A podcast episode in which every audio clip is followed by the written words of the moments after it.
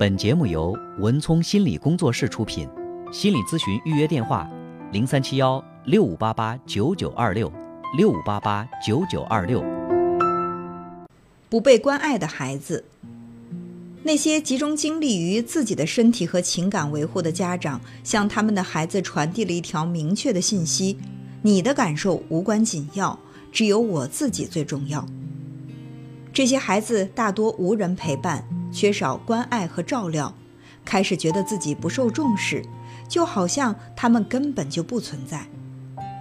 为了让孩子们建立起自我价值感，让他们感觉到自己存在的意义，并不只是占据空间，其实自己很重要。他们需要父母确认自己的需求和情感。但是梅勒尼的父亲情感需求太过强烈，所以他完全没有注意到女儿的需求。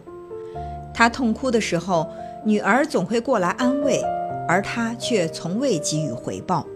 梅勒尼知道母亲发现了自己写给亲爱的艾比的信，可是母亲却只字未提。这对父母所传递的信息既响亮又清晰，对他们来说，女儿无足轻重。梅勒尼学会了用他们的感受，而不是自己的感受来定义自己。如果能让父母开心，他就是好人；反之，如果他让父母不快，那么他就是坏人。所以，成年后的梅勒尼很难在成年人的生活中去界定自己的身份，因为独立的思想、情感以及需求从未得到过任何鼓励。他不知道自己是谁。也不知道面对恋爱关系时应该抱有什么样的期望。与我的许多成年咨询者不同，梅勒尼来找我咨询的时候，他已经意识到自己对父母的愤怒情绪了。此后，我们便可以集中精力来梳理这股怒气。面对他因为在情感上遭到遗弃而产生的深刻感受，他需要学会在对他人奉献的时候有所保留。学会尊重自己的权利、需求和情感，他将学着重新成为被大家关爱的人。消失的父母。到目前为止，我们讨论的都是没能给予孩子足够情感陪伴的父母，而父母的遗弃也会让孩子产生一系列的心理问题。我第一次见到肯。是在医院的吸毒青少年心理治疗小组。那时他二十二岁，很瘦，目光锐利。在第一次小组会议上就能明显看出来，这个小伙子非常聪明，能言善辩，但同时也很自卑。他有点神经质，要在九十分钟的会议期间老老实实的坐着，对他来说可没那么容易。我请他在小组活动结束后留下来。跟我聊聊他的事情。一开始他对我有些戒备，装出一副街头混混、油滑难缠的样子。聊了几分钟之后，他发觉我并没有恶意，只是真心想帮他减轻痛苦，于是松弛下来，语气也柔和了。他说：“我一直讨厌上学，又不知道有什么可做，所以十六岁就应征入伍了。”我就是在那儿染上毒瘾的，也不知道怎么搞的，我的生活总是一塌糊涂。我问他，他的父母如何看待他参军这件事情？他说，家里只有我和妈妈两个人，对于我想参军的想法，他一点儿也不激动。但我觉得他应该还是挺高兴的，因为终于可以摆脱我了。我总是惹麻烦，让他伤心。他是个非常好说话的人，我想做的事情他都不会干涉，不论什么事情。我问他，在这期间他的父亲去哪儿了？他说，他们在我八岁的时候就离婚了，妈妈还为此大发脾气。从前我老是觉得爸爸是个特别酷的人，他总能对我做一些父亲专属的事情。我们一起看体育节目，偶尔他还会带我出去看比赛。真是棒极了！他搬走的那天，我哭得眼珠子都要掉出来了。他告诉我，一切都不会改变，我们还会和以前一样，他还会来陪我看电视，每个礼拜天都回来看我，我们还是好朋友。而我竟然还相信他，真是蠢透了。开始的几个月，我确实常常都能见到他，可是后来就变成一个月一次了，再后来是两个月一次，然后就根本见不着了。有那么两三次，我打电话给他，他说他真的很忙。他离开大约一年的时候，妈妈告诉我，他娶了个带着三个小孩的女人，搬到别的州去了。他已经有了新家了。这真让人难以接受，他这么快就把我忘了，肯定是更喜欢新的家人吧。这一次情况将大有不同。肯苦心经营的硬汉形象瞬间崩塌了，有关他父亲的话题显然让他感到很不自在。我问起他最后一次与父亲见面的情形，他说。嗯，那是在我十五岁的时候，这完全是一个错误。当时我被琐事烦得不行，于是我就决定给他一个惊喜。天哪，我当时激动得要命，我搭了个便车一路奔过去，整整十四个小时啊！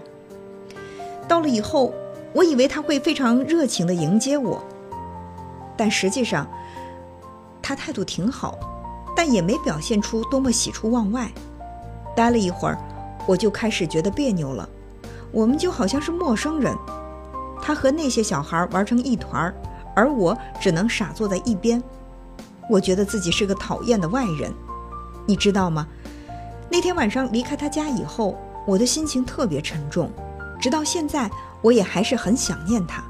当然，我肯定不想让他知道我在这儿。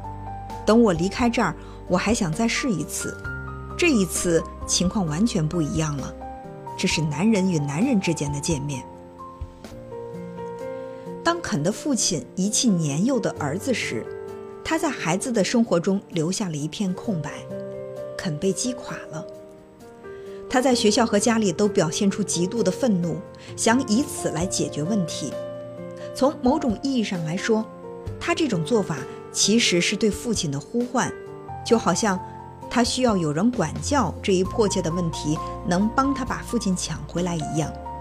但是肯的父亲似乎并不愿意对儿子的召唤做出回应。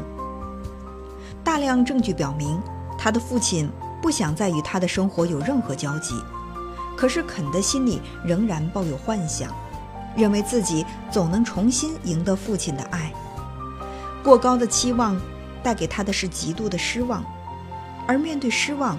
他选择用吸毒来麻痹自己。我担心他这一连串的遭遇会继续影响他成年后的生活。我们必须一起努力来打破这种模式。肯仍然不自觉地以自责的方式将父亲遗弃他的行为合理化。小时候，他认为自己是哪里不好，才会让父亲打了退堂鼓，匆匆地离他而去。得出这样的结论之后，必然会产生自我仇视的心理，于是他就成了一个既无生存目的又无生活方向的年轻人。尽管他很聪明，但在学校读书的时候还是烦躁不安、郁郁寡欢，以为参军可以让一切问题迎刃而解。发现这个办法行不通时，他开始吸毒，竭尽全力的想要填补内心的空虚，减轻自己的痛苦。肯的父亲在离婚前或许是个称职的父亲，但在离婚之后，他甚至不能给予年幼的儿子所渴求的最低限度的接触。他没能做到这一点，这严重损害了肯尚未发展完善的自尊心和自爱的心理。圆满离婚这种事情根本就不存在，即使就当时的婚姻状况而言，离婚是最健康的举措。还是会对家庭中的每一位成员造成一定的伤害，但是对父母而言，认识到自己离开的是伴侣而不是整个家庭，这一点至关重要。父母双方都有责任与孩子保持联系，尽管他们自己的婚姻破裂，生活发生巨变。一纸离婚判决书并不能够成为不称职的父母遗弃子女的许可证。父母任何一方的离开，都会让孩子心里产生极为痛苦的缺失感和空虚感。记住，孩子们通常会得出这样的结论：如果家里发生了什么不好的事情，一定是他们的错。父母离异的孩子尤其容易产生这样的想法。从孩子的生活中消失的父母，会强化孩子不被关爱的感觉，继而伤害到他们的自尊心。而受伤的孩子将会带着这种伤害步入成年，就好像囚犯拖着镣铐一般。造成伤害的正是他们的不作为。如果父母对孩子动手，或者常常谩骂斥责，我们很容易认定这属于虐待行为。但是不称职或不合格的父母的毒副作用却是不易察觉且难以界定的。当父母对孩子造成伤害的原因是疏漏而不是打骂，通过他们的不作为，孩子成年后出现的问题和这种有毒的教养方式之间的关联就很难被人发现了。由于这样的子女会先入为主的以各种方式否认这种关联，我的工作也就变得更为艰难。让问题更加复杂的是，在这些家长中，许多人本就备受困扰，自顾不暇，让人同情。他们常常表现得像个孤弱无力或不负责任的孩子，激起他们已成年的子女强烈的保护欲。这些子女会站出来为父母辩解，就像是受害者替罪犯认错一样。不论是他们并不想伤害我，还是他们已经尽力了，这些辩解都掩盖了一个事实：这些父母推卸了自己对孩子应尽的责任。这些有毒的父母通过推卸责任，让孩子失去了积极角色的榜样，而没有了积极角色作为榜样。孩子的情感将难以健康发展。如果你是不合格或不称职父母的成年子女，在成长过程中，你或许没有意识到，除了“我应该对父母负责”的想法之外，其实还有别的选择。做被他们情感牵制的傀儡，并不是你唯一的出路。你是可以选择的，这需要一个过程。首先，你要弄明白自己是受错误的逼迫过早成长起来的，本应属于你的童年生活被剥夺了。其次，你必须承认，你在不该自己承担的责任上耗费了大量的精力。一旦踏出这第一步，你便会发现自己第一次瞬间找到了全新的精力之源。这一生中，你耗费在有毒父母身上的精力。最终却可以用来帮你做出改变，变得更爱自己，对自己更负责任。本节目由文聪心理工作室出品，心理咨询预约电话：零三七幺六五八八九九二六六五八八九九二六。